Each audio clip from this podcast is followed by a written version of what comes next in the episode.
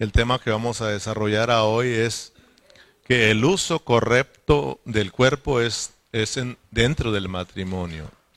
El uso correcto de nuestro cuerpo es dentro del matrimonio. Siempre yo les he dicho que hay una, hay una meta. Cuando estudiamos aquí, hay una meta donde queremos llegar, ¿verdad? Porque si alguien predica sin una meta, entonces se vuelve un, la predicación se vuelve un chilaquiles, es chilaquiles, eh, una, eh, una sopa que hacemos, ¿verdad? Con tortillas y chile y huevo y un montón de cosas, ¿verdad? Entonces, eh, no se entiende pues. Entonces, pero si tenemos una meta a dónde queremos llegar, a dónde queremos llevar a los hermanos, todos, los, todos nos vamos con un entendimiento claro y nos vamos bendecido. Y como decía Ramiro, gracias a Dios porque Dios nos ha enseñado a predicar ordenadamente, hermanos. Amén. Entonces, la meta de este estudio es que nosotros alcancemos a mirar que nuestro cuerpo le pertenece a Dios. Porque tú como creyente, tú como hijo de Dios, eh, tu cuerpo y tu espíritu son de Dios porque Dios los compró. Entonces, debemos de mirar que no podemos usar este cuerpo como nosotros queramos, ¿verdad? Y, y tampoco unirlo a cualquier persona. Este cuerpo le pertenece a Dios. Y hoy vamos a aprender que usarlo correctamente es solo dentro del, mal, del matrimonio. Cuando yo, este cuerpo, lo llevo a otra mujer que no es mi esposa, eso es pecado. Peco contra mi propio cuerpo, peco contra Dios, porque es fornicación o adulterio. ¿Verdad? Porque estamos, Pablo abarca aquí no solo los matrimonios, sino que abarca también los jóvenes. ¿Verdad? Hoy va, hoy va a hablar también para los jóvenes, porque esto es para todos. Entonces prestemos atención. Los casados si prestan su cuerpo a otro hombre, a otra mujer que no es su esposo o su esposa, eso es pecado y se llama, ¿cómo? Adulterio, adulteran, ¿verdad? Y no solamente pecan contra su propio cuerpo, sino pecan contra Dios, porque este cuerpo es del Señor. Amén. Por eso aprendemos a cuidarnos a cuidarnos para el Señor y a cuidarnos para nuestra esposa o nuestro esposo. Amén. Eh, y con respecto a los jóvenes, pues eh, los jóvenes que no están casados, porque hay jóvenes que están casados, ¿verdad? Pero hay jóvenes que no están casados. Entonces, ellos también tienen que saber, nuestros hijos, nuestros jóvenes, nuestros adolescentes, tienen que saber, hermano, que también como hijos de Dios su cuerpo les pertenece a Dios. No son de ellos propios y no pueden hacer con su cuerpo lo que ellos quieran. Nosotros tenemos que enseñarles como padres, mi hijo, usted su cuerpo es del Señor, tiene que llevarlo a la reunión. El Señor se lo dio para glorificarse en él. Usted no puede decidir con su cuerpo hacer lo que usted quiera porque se está poniendo en contra de Dios. Entonces tenemos que enseñarle a nuestros hijos. Ya si ellos toman otra decisión, ya es problema de ellos, no nuestra. Amén. Porque ellos al fin también como tú y yo van a decidir qué hacer. Entonces nuestros jóvenes tienen que saber que su cuerpo no les pertenece. Ellos tienen que cuidarlo para el Señor y cuidarlo para la que va a ser su esposa o el, para el que va a ser su esposo, hablando de las jovencitas, ¿verdad? Entonces, si ellos prestan su cuerpo antes del matrimonio, eso se llama fornicación. Y no solo, solo pecan contra su propio cuerpo, sino que pecan contra Dios. Viven en pecado. Y muchos de nuestros jóvenes o muchos de los jóvenes desde ahí comienzan a tener serios problemas, ¿verdad? Porque el problema del adulterio y de la fornicación traen consigo muchos otros problemas. Y no solamente afectan la familia, sino que afectan también la vida de la iglesia. Porque la iglesia se compone de familias. Por eso hay que cuidarnos. Por eso entonces vamos a estar mirando o estamos mirando que la iglesia en Corintio tiene muchos problemas. Amén. Entonces, esa es la meta. En pocas palabras, porque tal vez ya quedó en cero otra vez, en pocas palabras, la meta de este estudio es de que entendamos que nuestros cuerpos es estudiar los primeros nueve versículos de este capítulo 7. ¿Estamos listos? Amén. Entre más le vayamos captando, más rápido nos vamos. Primera de Corintios 7, del 1 al 9. ¿Lo tienen todos? Porque hay que leerlos todos. Dice, en cuanto a las cosas que me escribisteis, bueno le, le sería al hombre no tocar mujer. Pero a causa de las fornicaciones, cada uno tenga su propia mujer y cada uno tenga su propio marido. El marido cumpla con la mujer el deber conyugal y asimismo la mujer con el marido. La mujer no tiene potestad sobre su propio cuerpo. Fíjense lo que estoy diciendo, ¿verdad? Dice, la mujer no tiene potestad sobre su propio cuerpo porque no es de ella. El cuerpo no es de ella. ¿El cuerpo de quién es?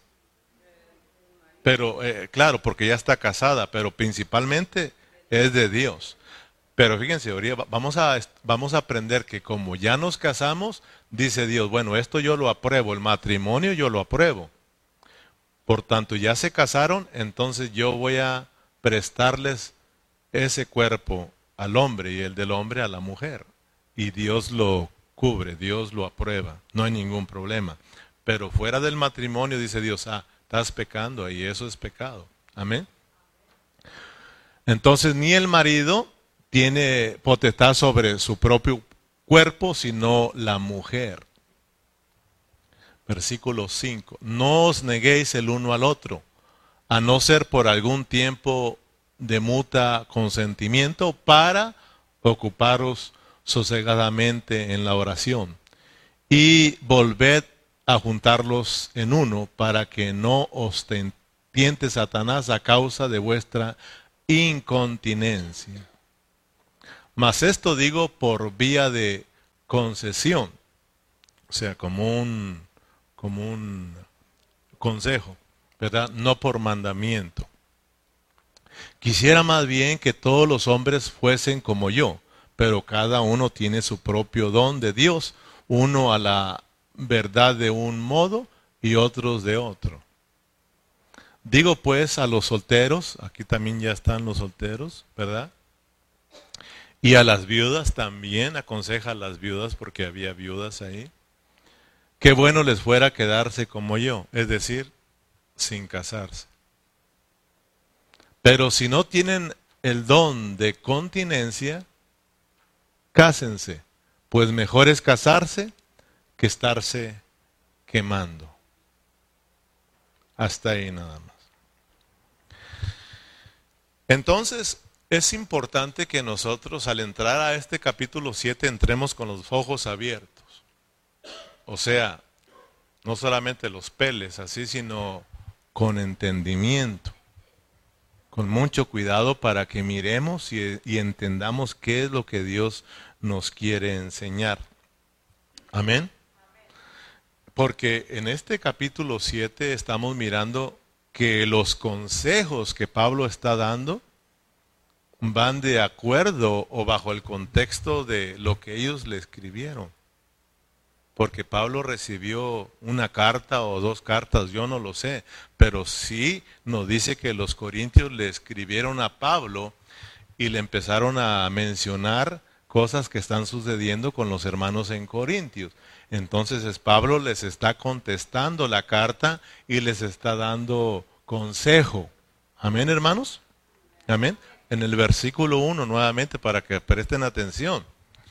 O sea, ya Pablo recibió la carta de los Corintios y ya Pablo les está volviendo a escribir a los Corintios dándoles consejo. Amén. En cuanto a las cosas que me escribiste, ¿sí se dan cuenta?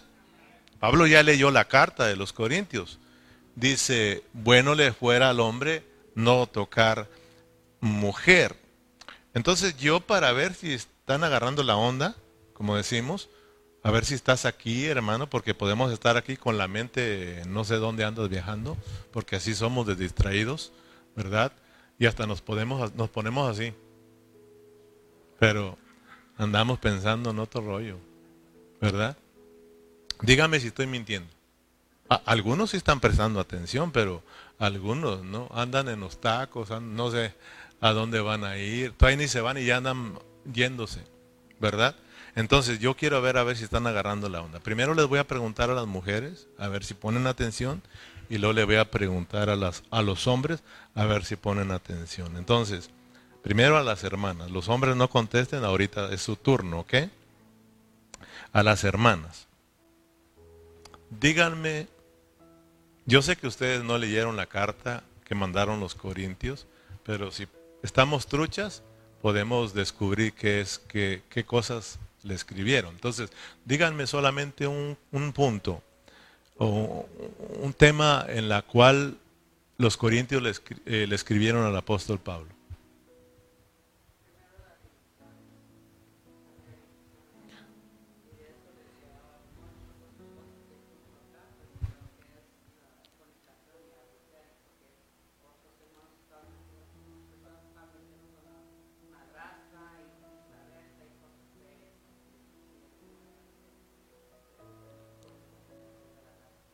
Amén, otra cosa, otra hermana.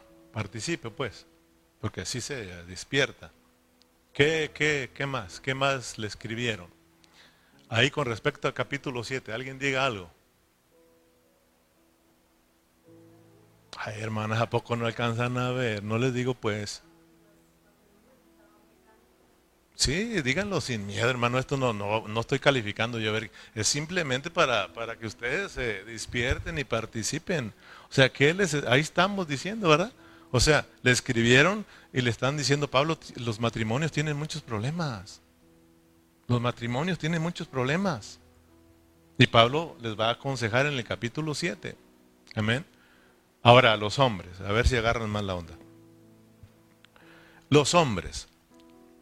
Cuando entramos al capítulo 7 y vamos a ver los problemas de los matrimonios, o, ya es al 6 o el 7, no sé, pero ustedes qué están de lo estamos estudiando, entonces ¿qué ustedes piensan, hermanos hombres? ¿Que seguimos en el cuarto problema, verdad? ¿O ya estamos con otro problema que sería el número 5? Ah, ya la hermana tuvo que hablar como hombre porque pues como que si no hay hombres acá. El otro problema.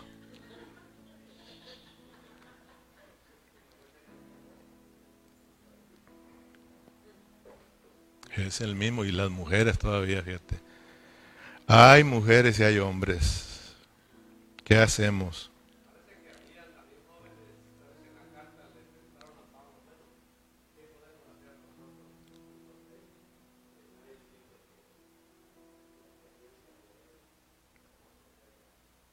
Oh, sí, les va a dar, eh, les va a dar, ya metido en el consejo, se da cuenta que hay jóvenes también que andan ahí pues, desordenados, pues si están aprendiendo los grandes, imagínense. Y también las pobres viudas ahí están también y pues entonces ¿qué hacemos nosotros aquí solas? ¿verdad? Y o sea, anda un desorden ahí. Pablo da un consejo con el fin de poner orden en esa iglesia. Y recuerden que esa iglesia somos todos nosotros. ¿Ok? Pero gracias a Dios que Dios va va a hablarnos tanto a, esposos como a jóvenes y también tenemos aquí viudas, ¿verdad? O hermanas que están solitas. Entonces, miren, primer problema que tienen los hermanos en Corintios, las divisiones. Segundo problema que tienen los corintios es la vida pecaminosa, ¿ok?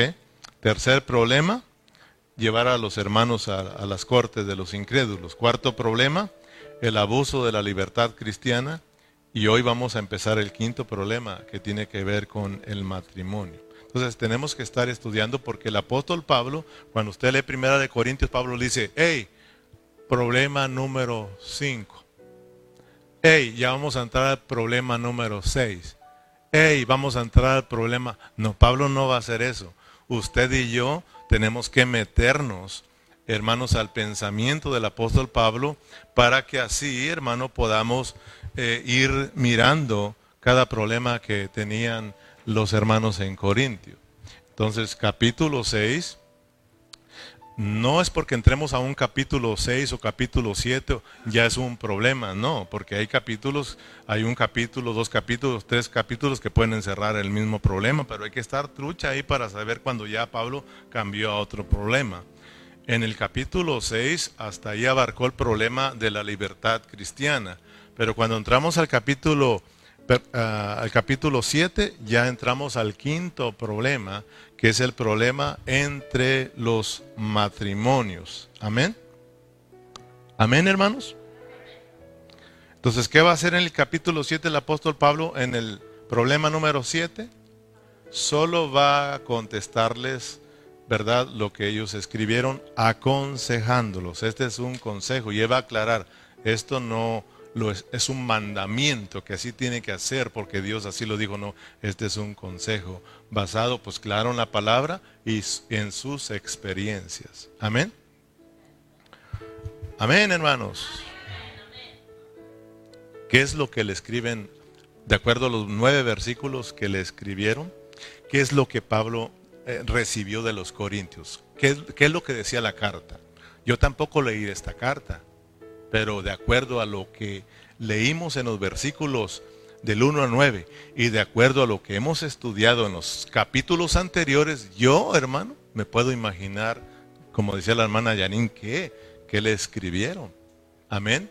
Entonces, basado en los versículos del 1 al 9, ellos le escribieron, Pablo, Pablo, queremos decirte que tenemos muchos problemas, pero uno de los problemas que tenemos aquí en esta iglesia en Corintios es entre los matrimonios.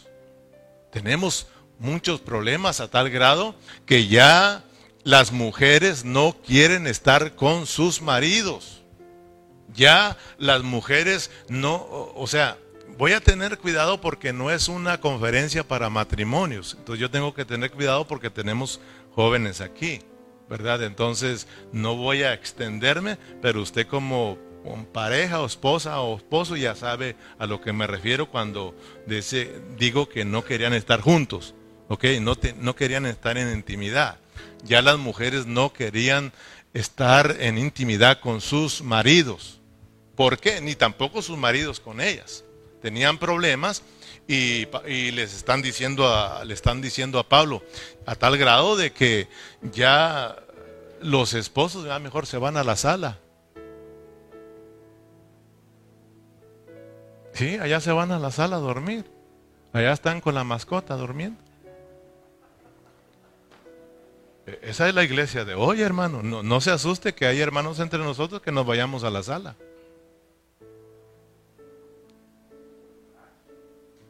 al garage, allá con el, al corral, allá con los camellos aquellos, no sé qué tendrían, ¿verdad? Uno allá se va en su troca a dormir. Sí, hermano, ya no están, ya no están este, durmiendo juntos.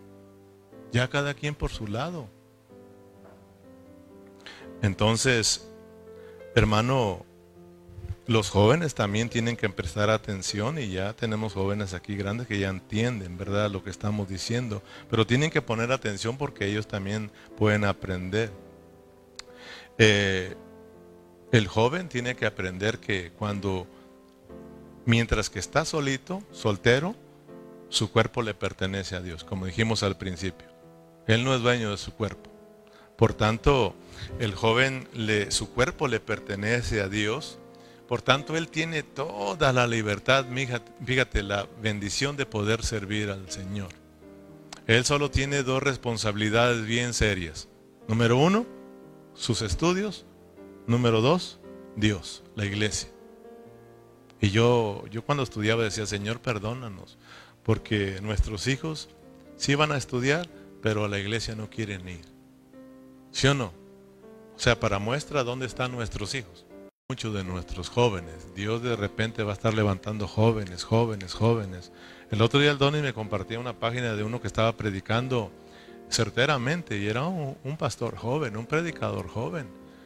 Y estaba predicando bien, bien clarito la palabra y en su pureza, hermano.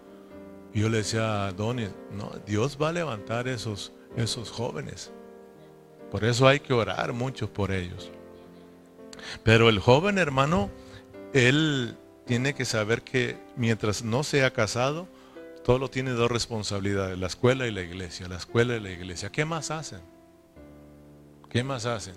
Por eso cuando a mí me hablan y me dicen en la escuela que me, dicen que tus hijos sacaron una, una F o qué sé yo, le digo, ¿qué pasó acá?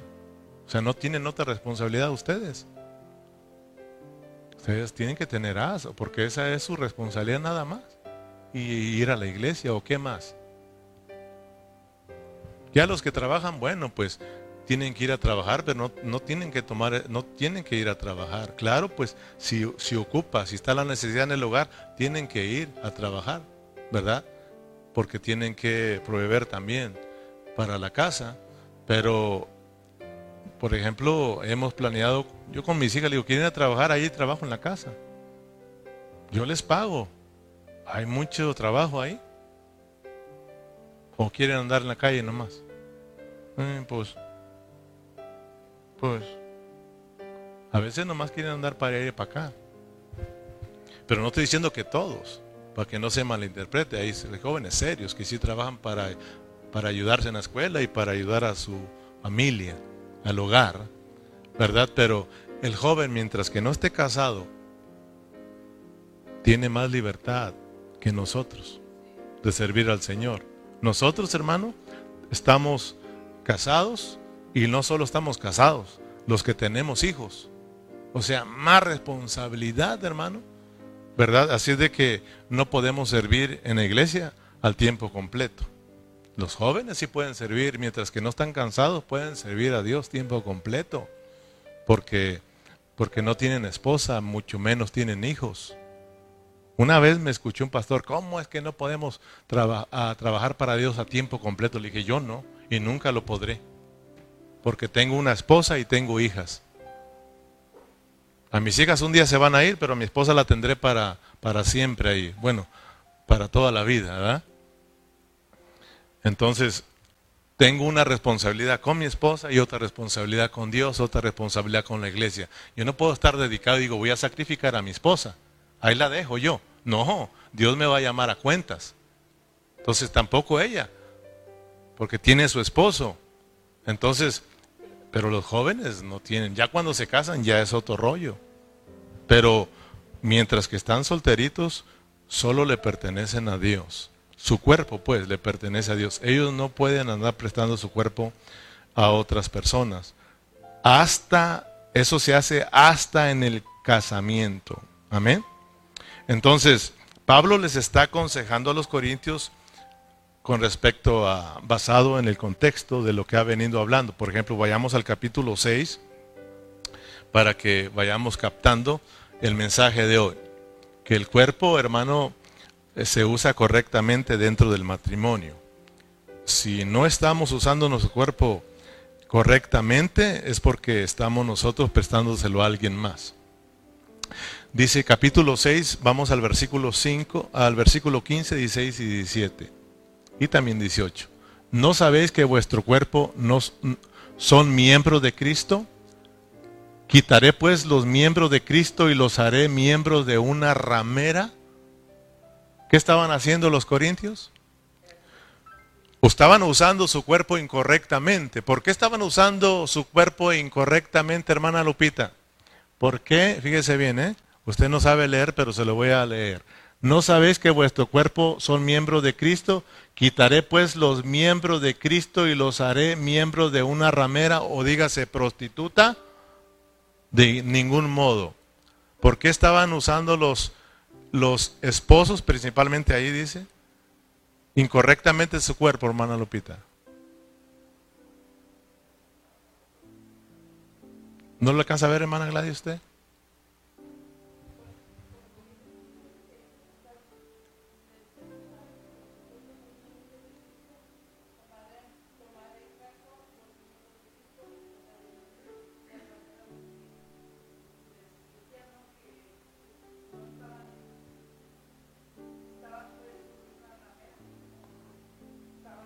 Estaban usando su cuerpo incorrectamente porque lo estaban usando fuera del matrimonio.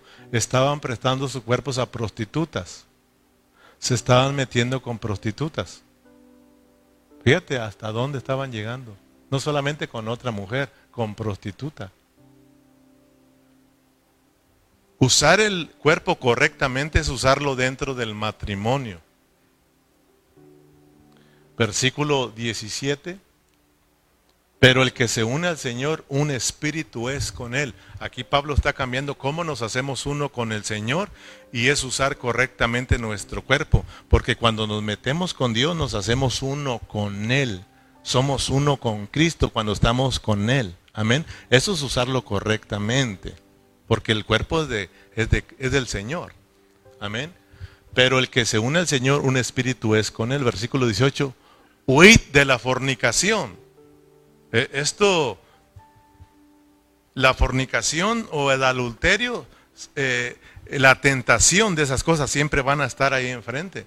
Todos nosotros las enfrentamos, los, los, los hombres y las mujeres, pero más los hombres. Entonces, pero esto es de huirle.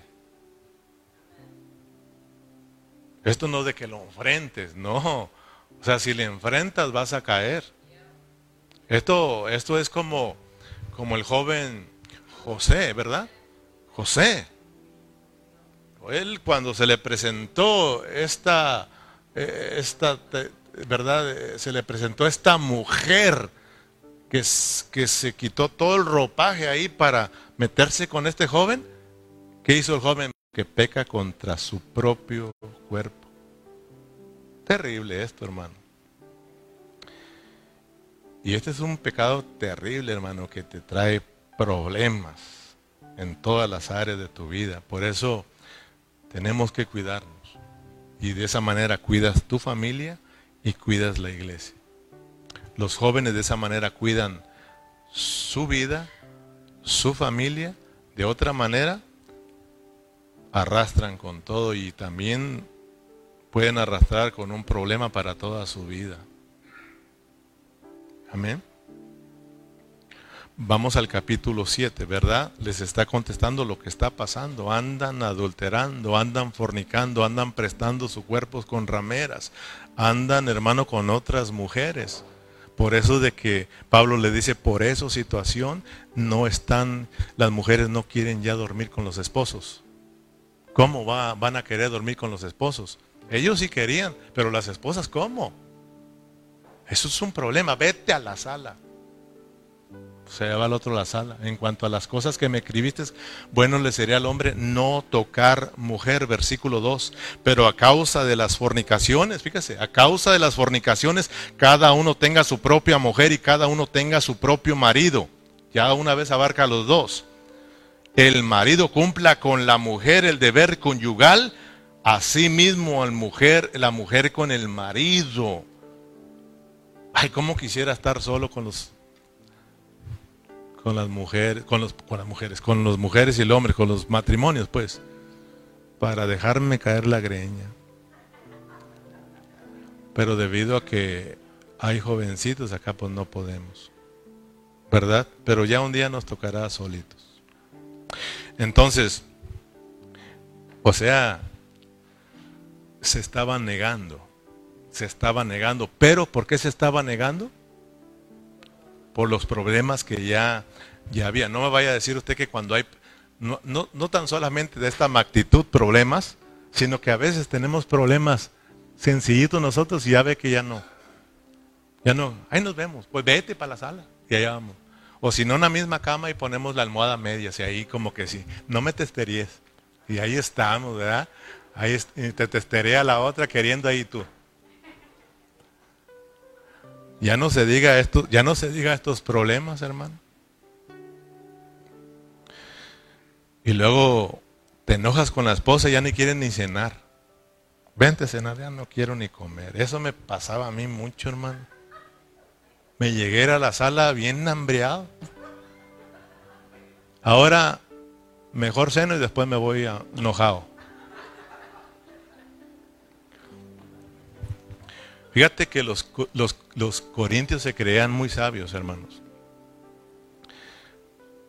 Los, los adulterios, fíjate, los adulterios suelen suceder más con gente, con gente, con gente culta. Es decir, con gente, con gente que se cree que lo sabe todo, con gente que lo, se cree que lo tiene todo, que es rica pues. Ah, eso sufren más de adulterio que los que son pobres e ignorantes. ¿Por qué los corintios, hermano, ellos se sentían qué? Se sentían sabios. Se sentían que lo sabían todo y no solamente que lo sabían todo, sino que, eh, hermano, se sentían que eran ricos, porque era, eran gente culta, había, había sabiduría y había, hermano, había mucho plata, mucho dinero, eh, eran, eran ricos en ese lugar. Pero fíjese, hermano, eran tan, tan, tan, sábelo todos y tan ricos que ellos, a causa de eso, empezaron a cuestionar su matrimonio. Cuando uno se cree muy culto, uno empieza a cuestionar su vida, su vida matrimonial y empieza a tener problemas. Mira, los corintios, y más o menos usted imagínese, de verdad, que estamos hablando de los corintios de hoy en día. Pero para no tener problema, yo quiero irme con los corintios. Ellos se creían sabios, sabios, sábelo todo, y que tenían billetes y que podían hacer lo que querían. Y entonces, hermano, ellos empezaron a mirar, a cuestionar su matrimonio. Mm, ya, ya se está poniendo viejita esta. Y luego y luego miraban allá a las de 20 y entre 30 y bien bonitas y bien buenas, ¿verdad? Y decían, y lo miraban a las de ellos y, hijo, y empezaban a cuestionar, hermano, y a decir, eh, ¿será que me, será que me, me apresuré en el matrimonio? Tal vez tenía, tenía que haber esperado yo porque me siento como que si esta no es la mía no es la que Dios me dio. Yo creo que yo la escogí y por lo tanto la tengo que dejar y que Dios me dé la mía. Y mientras yo la voy a buscar, ¿verdad? Y empezaban a cuestionarlo. Mire hermano, hasta dónde están llegando. Mm, bueno, pues es que yo soy una persona culta. Yo soy sabio, además yo tengo plata yo creo que me merezco una mejor que esta.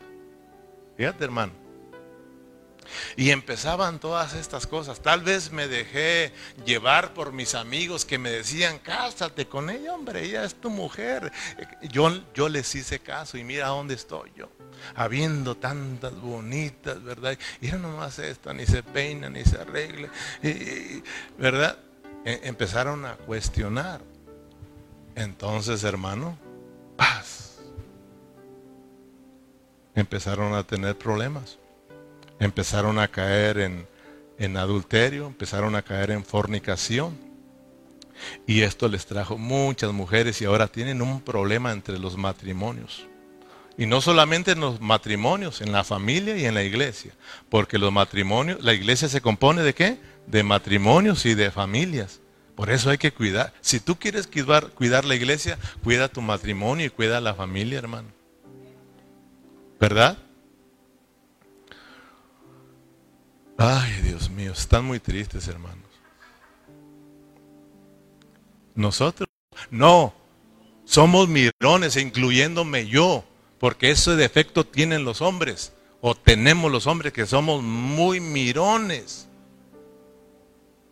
Hermano, podemos ir, podemos ir caminando agarrados de la mano de nuestra esposa y pasa una mujer, aunque vaya con su marido, pero la miramos bonita y tú ya sabes, ¿verdad?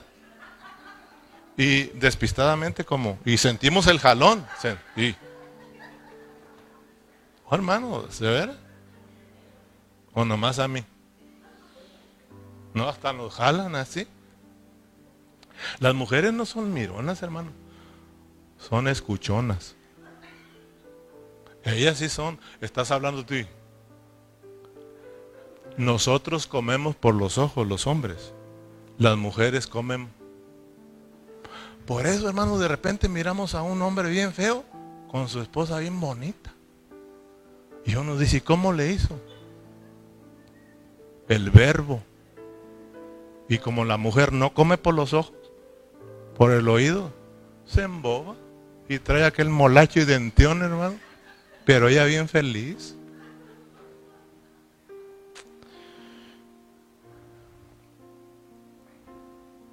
Entonces nosotros, mira, nosotros cuestionamos a nuestra esposa, hermano. ¿Por qué? Porque empezamos a compararla. Empezamos a comparar a la esposa con otra esposa de otra persona. Y la empezamos a mirar y no nos le vamos a la más feita, a la más bonita. Y la comparamos con ella, hermano. No la andes comparando a tu esposa. O sea, empezamos, es que tú eres bien descuidada. Mira aquella hermana. Está bien bonita. Se arregla bien bonito y anda la otra celosa. De seguro y andas allá, ¿verdad? No, nomás te estoy diciendo que, que mira, ¿verdad? Mira, ya andas toda greñuda, sin bañarte, toda ahí fogón, ¿verdad? Arréglate. Hermano, y, y también las mujeres, no crea que nomás los hombres las mujeres también comparan mucho a los maridos. No eres como fulano, ¿verdad? Mira cómo andan ellos. Mira, aprende de ellos. No andes comparándolo, hermano. Hermana, Dios te dio a tu esposo y esposa, Dios te dio a tu esposa para que nos ocupemos en ellas. No es verdad que tu esposa es descuidada. Tú la tienes descuidada, hermano. Así como podemos descuidar el carro, la casa, podemos descuidar a nuestra esposa. Dios nos dio a nuestra esposa para que la cuidemos. ¿Te acuerdas cuando te casaste? Oh, la esposa dijo a mí, cómprame el vestido. Ese vestido me gusta. Hermano, como cinco mil dólares. Y tú, lo que quieras, chiquita, lo que quieras. ¿Te acuerdas cómo la llevaste al altar? ¿Cómo la llevaste al altar? Oh, para ti no había otra más que esa. Iba hermosa, linda. ¿Y qué pasó con el tiempo? Entonces sí le puedes cantar. ¿Qué te pasó? ¿Verdad? Estabas tan hermosa. ¿Y qué te pasó? No, ¿qué te pasó a ti, hermano? Nosotros, hermano, eh, somos los que la hemos descuidado, hermano. No, tenemos que eh, ayudarle a nuestra esposa. Si la ves tú que anda descuidada, tú hermano, atiéndela. Por ejemplo, cuando tú ves que tu carro anda fallando, ¿qué lo haces? ¿Lo dejas así? Ah, no, hermano, vas y lo arreglas. Si anda todo mugroso, ¿lo dejas así? Ah, no, lo chaineas y le estás dando una polidita para que ande. Pues mete a tu esposa a bañarla. Si la ves que anda toda flojera, métela al regalo, métete tú con ella, te bañas porque te bañas y póngase sus mejores garras, aliviánese, mija, y para mí, y hermano, de verdad. Tenemos, eso depende de nosotros. Sí, Señor Jesús, ayúdanos. Rociela, cómprale un buen perfume, hermano. O sea que se le vaya el, de esa húmeda ahí, hermano.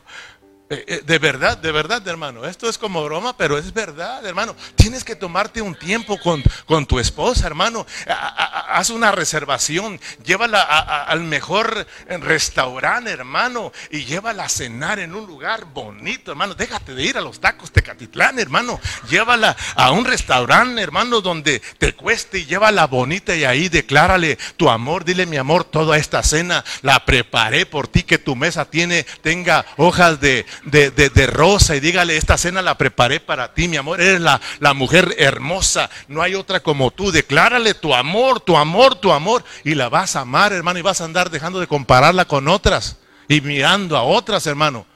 De verdad, hermano. Réntale un buen hotel, no ese hotel que tenga chinches. Que te traigas las montones de pulgas y de chinches, hermano.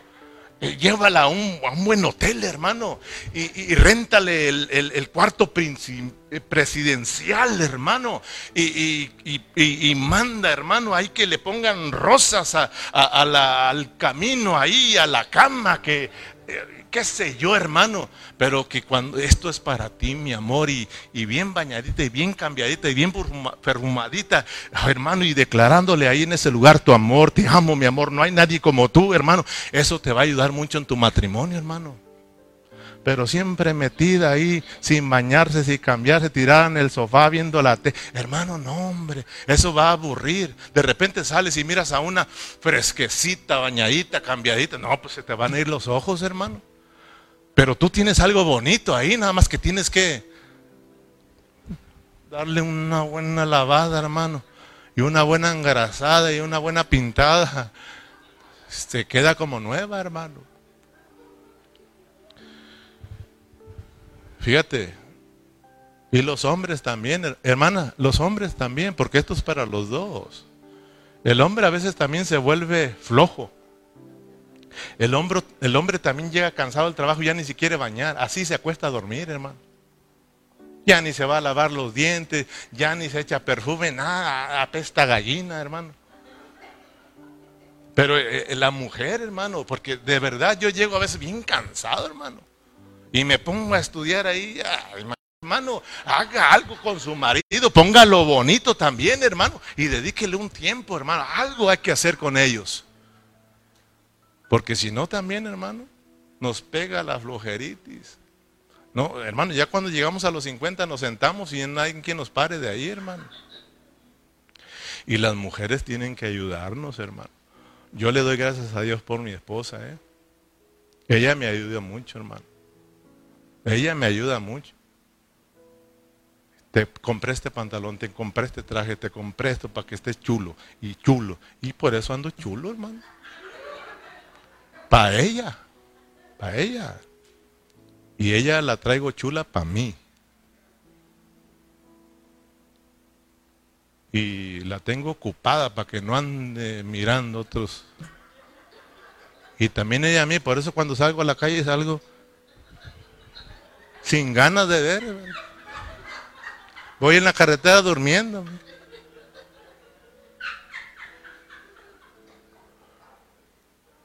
Ya ven cómo ando yo, pero feliz. Dijo un predicador, le dijo un predicador que le estaba predicando a los adolescentes, miren jóvenes, antes de que ustedes eh, eh, se casen, abran bien los ojos. Antes de casarse, abran bien los ojos. Ya cuando se casen, cierren los ojos y no los abran jamás. Hermanas y hermanos, el matrimonio es para que cerremos los ojos. Cierra tus ojos, hermano. Porque si los abres y estás ahí viendo y viendo y viendo, un lado a tu esposa y por el otro lado a otras, vas a tener problemas. Cierra los ojos, apaga las luces, hermano. No sé. Pero el matrimonio es para gente ciega. Fíjate, los, ¿cómo se le llama cuando los muchachitos andan de volados? No, ojalá y ciegos. Novios, ¿verdad? Ciegos, sí, novio no veía, mi novia, mi novio. ¿Verdad? Debían de haberle puesto, este es mi sí vio, mi sí ve. ¿Verdad? Y llegas a casarte, pues sí andabas todo ciegote. Y por eso la quieres cambiar ya a los dos, tres años, la quieres cambiar porque andabas ciego. Cuando tenías que andar, ¿qué? Con los ojos bien abiertos. Abra, tenemos que decirle, yo les digo a mis hijas, ya han cometido sus, errores por ellas, pero ellas mismas si me han pedido perdón. no vengan conmigo, yo sí les dije, échenle un vistazo a ese hombre y a la familia, porque cuando uno se casa con su esposa, te casas con toda la familia. Cuando tú te casas con tu esposo, te casas con toda la familia. Por eso si tú, yo me casé pero no quiero nada con tu familia, ya vas a tener muchos problemas, hermano. Ay, no, con tu familia, ni, no, pues ya tuviste problemas. Vas a tener problemas siempre. Por eso, échale un vistazo. Amén. Yo eché un vistazo y dije, no, yo quiero a mis cuñados y mis cuñados me quieren mucho a mí. Yo quiero a mi suegra y mi suegra me quiere tanto que soy el yerno consentido de ella. Soy el yerno consentido de ella, hermano. No hay otro cuñado para mis cuñados como yo. Amén, hermano. No hay otro, dice Alfredo. Dijo mi suegra, gracias a Dios que eres el único, si no, sabe Dios.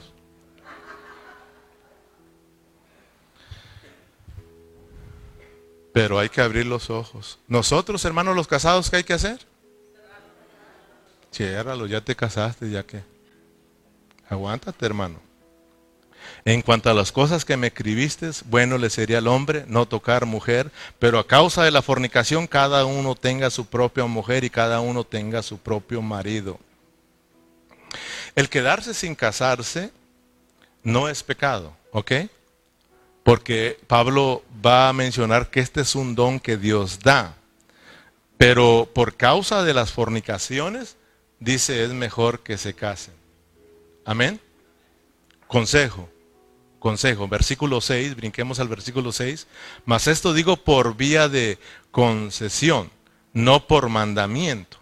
Quisiera más bien que todos los hombres fuesen como yo, para que cada uno, para, para que cada uno tiene su propio don de Dios y uno a la verdad de un modo y otro de otro. Digo pues a los solteros y a las viudas que bueno le fuera quedarse como yo, pero si no tienen don de continencia, cánsense, pues mejor es casarse que estarse quemando. Pablo fue un hombre que, que no fue casado y Pablo no tenía este problema con las mujeres. Amén. Pero él está dando un consejo basado en la palabra y en sus experiencias. Él está diciendo, él está diciendo, bueno les fuera a los hombres que no se casaran, así como yo, porque ya no estuvieran ustedes con ese problema. Pablo dice, yo no tengo ese problema con las mujeres, ¿verdad? Y las mujeres no tienen ese problema conmigo. Pero Pablo no es una persona que no sentía esa atracción por las mujeres. No, no, no, no, no, no, no, claro. Era un hombre, ¿verdad? y sentía el deseo de estar con las mujeres, fíjense. Pero con diferencia es que él, por causa del Evangelio y por causa de Dios, Dios le dio este don al apóstol Pablo de que era Dios, hermano, quien le ayudaba en esas necesidades. Dios lo ayudaba a no desenfrenarse y a no pecar. Porque Dios lo, él se decidió servir a Dios y vivir sin casarse para 100% servirle a su Dios. Su cuerpo le perteneció a Dios. Su espíritu, alma y cuerpo, todos fueron para Dios. Fíjate, por eso de nacer Dios le dio ese don, el don de continencia. Otros no fue Dios quien los hizo así, sino los hombres. Y otros decidieron decidieron, hermano, servir a Dios y a su evangelio. Entregarse solo para Dios, vivir solo para Dios. Amén. Pero el que no tiene este don, ¿qué dice el apóstol Pablo?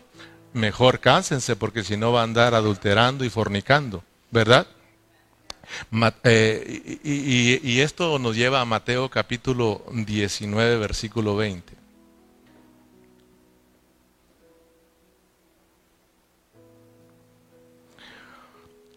para que miremos que hay hermanos eh,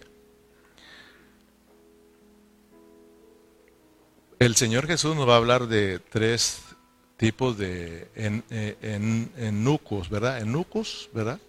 O sea, que no, que no tienen este problema de, de que, no se casan, pues, que, que, viven solos.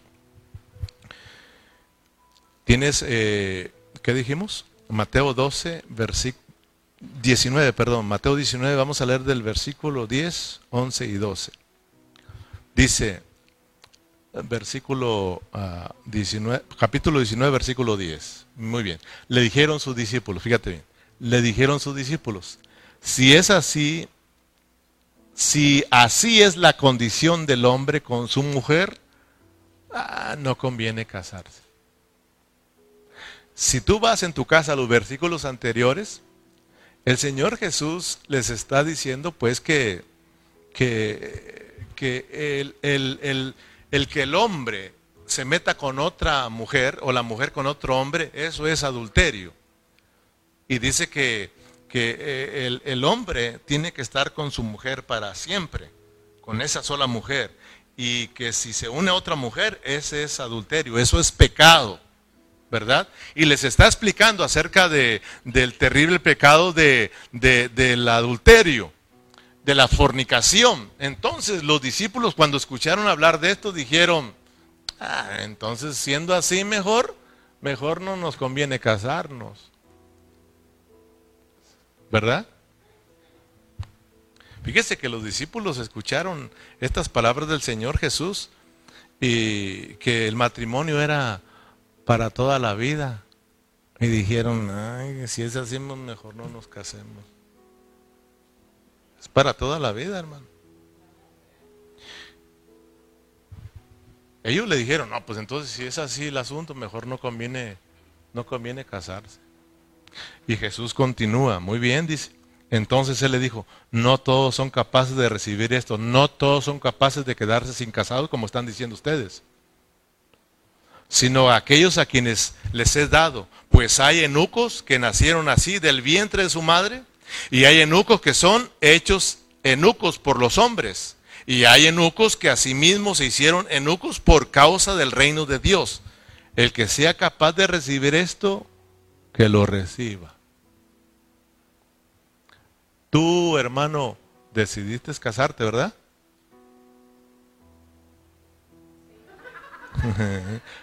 Hermanos, varones, ustedes hicieron casarse, ¿verdad? Los que están casados. Pues te aguantas, hermano. Te aguantas. Pablo, hermano, aquí muestra tres clases de enucos. Número uno, los que nacen del vientre de su madre porque Dios les dio ese don. Amén. Hay personas que Dios los escogió, Dios los eligió desde el vientre de su madre para que solo les sirvieran para Dios. Y tenemos el mayor ejemplo de esos hombres, que es nuestro Señor Jesucristo. Él fue escogido para que solo le sirviera a Dios y a nadie más. Amén. El segundo, ¿verdad? La el eh, segundo clase de hombres que son enucos, esto, hermano, no los hizo Dios. No es un don de Dios, sino que lo hicieron los hombres. Los hicieron los hombres. Ni tampoco estos son para servir a Dios, sino para servir a los hombres. ¿Cuáles son esos? Si usted lee la historia, los reyes antiguos, ellos tenían muchos hombres a su cargo y los tenían muy cerquitas de ellos y de sus esposas. Entonces, para que ellos no se metieran con sus esposas, ¿sabes qué les hacían? Los castraban para ellos no tener ninguna preocupación, porque estaban al servicio de ellos. Entonces, si aquí no vamos a, estar, ¿verdad?, ahí eh, preocupando, mejor nos quitamos esa preocupación y se acabó, ¿verdad? Pero también Pablo dice, hay otros, pues, número tres, ¿verdad? Hombres que se hicieron enucos por causa del Evangelio y del reino de Dios. Y el ejemplo otro de los grandes ejemplos es el apóstol Pablo. El apóstol Pablo no se casó, él se dedicó porque fue, se decidió por las cosas de Dios y Dios le ayudaba en esa situación. Amén, hermanos. Sus pasiones eran controladas totalmente por Dios. Así es de que si usted y yo tenemos esposa, usted hermana tiene esposo, entonces se aguanta y entendamos que tenemos doble responsabilidad. Tienes responsabilidad con Dios, tienes responsabilidad con tu esposa. Tienes responsabilidad con Dios, tienes responsabilidad con tu esposo. Aquí no hay nada de que nada, yo la dejo y me voy. Ah, ah. No, no, no, no, no. Eso déjalo para el que no se, él tiene este don de, de, de ¿cómo se dice? De no casarse, pues, de vivir solo, exacto. Amén. Pero si ya estás casado, ah, hermano, Dios te va a llamar a, cuentas por tu esposa, por tu esposo, por tu familia. ¿Qué vamos a hacer? ¿Verdad que no la podemos hacer a un lado? No, hermano. Por eso yo, yo he dicho, ¿verdad? Y espero que me entienda. Por eso yo no puedo servir a Dios a Hande Forsen. O sea, full time. Por eso ya no me molesta cuando un hermano no vino y sé que está trabajando. Está ocupado. Así de sencillo. Amén. Entonces, volvamos a Corintios. Volvamos a Corintios. Versículo 6, eh, 5 y 6. No os neguéis el uno al otro a no ser por algún tiempo de mutuo consentimiento. Eh, ya entienden ustedes, ¿verdad? Porque no quiero, no quiero meterme mucho en este rollo. No os neguéis el uno al otro. Ya saben qué está diciendo, ¿verdad? Cuando esposo le dice mi amor. Ay, es que me duele la cabeza. No, no, no puede hacer eso. Ni tampoco le puedo, ay, ay, vengo bien cansado, hay que platicar, mi amor. No, porque dice Pablo, de la única manera que se pueden detener es porque van a orar juntos. Ahí sí, para orar, hermano, estas cosas serias. Ahí tenemos que olvidarnos de, todas esas cosas. Y te tienes que olvidar de la esposa. Y vamos a orar, porque el orar es, es de ir con una pureza, hermano. Amén, hermanos. O sea, y Pablo dice, ya después que ore, órale otra vez. Fíjate, qué, qué bonito. Dice, no os neguéis uno a otro a no ser por algún tiempo de mutua consentimiento para ocuparnos sosegadamente en la oración. Y entonces, después de la oración, ¿qué dice? Volver a juntarnos en uno, para que no os tiente Satanás a causa de vuestra incontinencia. Mas esto digo por vía de concesión, o sea, como un consejo, no por un mandamiento de Dios. O sea, es importante, Pablo mete la oración, hermano. Porque muchos de los, de los problemas entre los matrimonios es a causa de la oración, hermano. Y entonces como no oras, entonces Satanás está listo, hermano, para tentarte y hacerte caer, hermano, hacerte caer. Por eso tenemos que despegarnos un poquito y ir, meternos a la oración, meternos a la oración, a la oración. Orar es muy importante, hermanos. Amén. Debemos de darnos un espacio y dedicarnos a la oración y después seguimos lo que tiene que ver con el asunto del matrimonio, porque Satanás no va a descansar, hermanos. Amén. si tú no oras, cuando sales, pues, ¿qué pasa, hermano? Satanás, mira aquella, mira aquella, mira, y uno como no es muy dejado, ¿verdad? Andas ahí y caes en la tentación, hermano. Pero cuando anda uno orado, como decía el Sega, mira, Satanás, mira, voltea, no, yo tengo a mi esposa, mis ojos son todos, santos para ella. Y puedes mirarla, pero no hay ningún problema, hermano. No hay ningún problema, pero hay quienes la miran y ya adulteraron con ella, hermano. En sus pensamientos. Y, ay, qué chule, qué bueno. Y que, ay, hay tantas cosas que circulan aquí, hermano. Pero cuando uno se mantiene orando, uno tranquilo, hermano. Y fíjate, y, y uno no es que sea exagerado. Por ejemplo, una vez una trabajadora de las que trabajan conmigo, se le quedó su carro descompuesto. Entonces, yo salí y le dije, ¿qué tiene? Mi carro está descompuesto. Yo se lo arreglo. Se lo, eh, pues total que le digo, ¿sabe qué? No se va a poder porque tenemos que ocupamos unas partes. Entonces sí se lo puedo arreglar, pero hasta que mañana abran la tienda para arreglarle su carro. Ay, ¿me puede dar un raite? Le digo, mire, no está mi esposa y yo no le puedo dar un raite. O sea, no es que no quiera, simplemente no puedo andar con usted sola. No es porque yo no me detenga, simplemente porque si vamos y me mira alguien, o me mira un hermano, va a decir, mira, el pastor, ¿eh? Y está más nueva, ¿sí? Em, y le digo, ¿sabe qué? Oiga, no puedo. Pero ¿sabe qué? Aquí están las llaves de mi carro. lléveselo y mañana viene en él. Como quiera va a venir, ¿qué le parece? Ay, lléveselo, no hay ningún problema. Si estuviera mi esposa, ella la llevara. Pareciera uno muy exagerado, pero tienes que cuidarte, hermano. Tienes que cuidarte porque no sobra un mirón, una mirona. Allá va el pastor. Y luego, pastora, no, no te creas. Eh, hermana Emi, lo miramos, ya la andan engañando.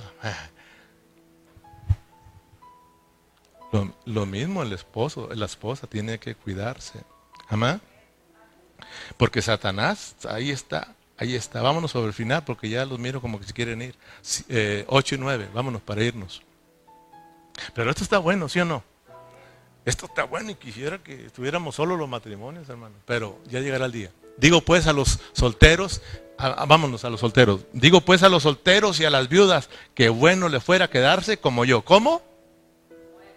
Solteras, solterones, sin casarse, versículo 8, 9. Y terminamos, pero si no tienen el don, o sea, si no tienen el don de continencia, cásense, pues mejor es casarse que estarse quemando. O sea, el joven, el joven, el joven, con esto termino, el joven, él, él sabe que su cuerpo le pertenece a Dios. Él no puede andar ahí deseando a las mujeres. Y lo eso del noviazgo está bien, pero si, si van a noviar, ¿verdad? Para andarse agasajando, besuqueando, eso no está bien. Eso es del mundo, ¿sí o no? Eso es del mundo. El mundo anda noviando y agasajándose y deja esa y deja la otra y no le importa. Pero el cristiano no es así. El cristiano tiene que ser respetuoso de Dios y de él mismo. Eso no respetarse a sí mismo. Esa gente no se respeta ni ellos mismos, la gente de afuera, hermano. Tenemos que enseñarle a nuestros hijos. El joven tiene que saber que tiene que conocer primero a la persona. Si el joven ya siente el deseo de agarrarla y besarla y agasajarla, Pablo qué dice? Ya mejor planea planea tu, tu boda, porque si no vas a andar quemándote. O sea, vas a andar ardiendo, pues. Traes esos caballos furiosos ahí, las pasiones juveniles andan al cien. Mejor cásate porque vas a andar fornicando, vas a fornicar y vas a pecar y vas a acarrear contigo problemas. Amén, hermanos. Ya de una vez. Y luego se va con las viudas que Dios tiene un propósito, pero eso lo seguimos el miércoles. Para que vea que Dios es balanceado, hermano.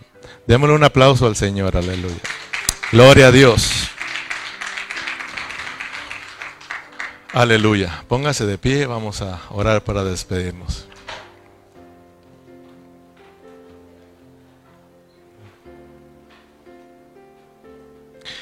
Padre, gracias, Señor. Démosle gracias al Señor juntos y ya nos vamos a ir, hermano. No se distraigan, Padre, gracias por esta preciosa noche. Gracias por tu palabra, Señor. Realmente nos sigues hablando, Señor. Ayúdanos, Padre Celestial, a, a cuidar este, nuestro matrimonio, Señor. El uso correcto del cuerpo, pues, es solo dentro del matrimonio, Señor. Ayúdanos a ocuparnos de nuestra esposa, Señor, y las esposas de sus esposos. Ayúdanos a no andar comparándonos con otros matrimonios, Señor. Tú nos diste el nuestro para que nos ocupemos en el nuestro. Pero es muy importante, Señor, que tanto el esposo como la esposa nos ayudemos mutuamente, que no nos descuidamos porque nos descuidemos porque es aquí donde Satanás está listo para tentar a los matrimonios y llevarlos a pecar, Señor. Padre Celestial, ayuda a cada matrimonio en este lugar. Ayuda a cada jovencito, a cada jovencita, Señor, a que nosotros cuidemos y usemos correctamente nuestro cuerpo. El jovencito que no está casado, su cuerpo le pertenece al Señor y no puede hacer con su cuerpo lo que ellos quieren, Señor, sino que son para el Señor y si quieren usarlo y prestarlo para otros mujeres o hombres, tienen que esperar hasta el matrimonio y tú los vas a bendecir si ellos son obedientes, Padre. Señor, ayúdanos a todos, Señor. Ayúdanos, Padre Celestial, a cuidar también la vida de la iglesia, Señor. Ayúdanos, ayuda a los hermanos, aquellos que están viviendo en pecado, Señor. Ayúdalos tú a que se arrepientan y se vuelvan a tus caminos, Señor, para que vivamos vida sana, Señor, y nuestra iglesia también sea sanada, Padre Celestial. Muchas gracias por tu palabra, gracias por los hermanos que pudimos estar aquí, despídenos en paz, llévanos con bien a nuestros hogares, gracias por los hermanos que siempre están conectados por eh, vía Facebook, vía YouTube, Señor, bendiga sus vidas, sus matrimonios, sus familias, sus congregaciones también. Y gracias a ti, Señor, por esta preciosa palabra. A ti sea la gloria y la honra y nos despedimos todos con un fuerte amén y amén. Y un aplauso para nuestro Dios. Gloria a Cristo Jesús.